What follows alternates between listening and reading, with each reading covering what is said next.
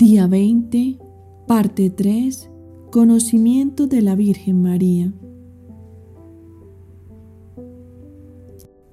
María guardaba todas estas cosas y las meditaba en su corazón. Leeremos del Evangelio de San Lucas, capítulo 2, versículos del 16 al 21 y del 42 al 52. Y fueron a toda prisa y encontraron a María y a José y al niño acostado en el pesebre. Al verlo, dieron a conocer lo que les había dicho acerca del niño, y todos los que lo oyeron se maravillaban de lo que los pastores les decían. María, por su parte, guardaba todas esas cosas y la meditaba en su corazón. Los pastores se volvieron glorificando y alabando a Dios por todo lo que habían oído y visto conforme a lo que se le había dicho.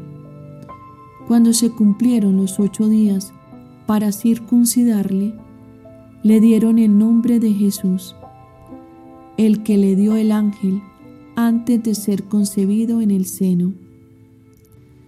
Cuando tuvo doce años, pasados los días, el niño Jesús se quedó en Jerusalén, sin saberlo sus padres, pero creyendo que estaría en la caravana, hicieron un día de camino y le buscaban entre los parientes y conocidos. Pero al no encontrarle, se volvieron a Jerusalén en su busca.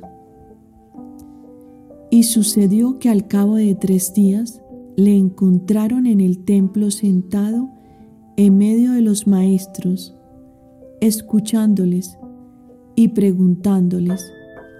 Todos los que le oían estaban estupefactos por su inteligencia y sus respuestas.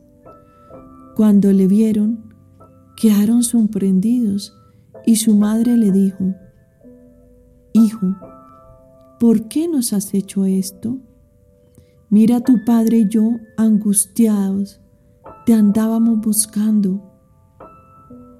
Él les dijo, ¿y por qué me buscáis? ¿No sabíais que yo debía estar en la casa de mi padre? Pero ellos no comprendieron la respuesta que les dio. Bajó con ellos y vino a Nazaret y vivía sujeto a ellos. Su madre conservaba cuidadosamente todas las cosas en su corazón. Jesús progresaba en sabiduría, en estatura y en gracia ante Dios y ante los hombres. Palabra del Señor. Gloria a ti, Señor Jesús. A continuación te invito a realizar las oraciones que corresponden a los días 20 al 26 de la tercera parte de nuestro caminar en preparación a la consagración.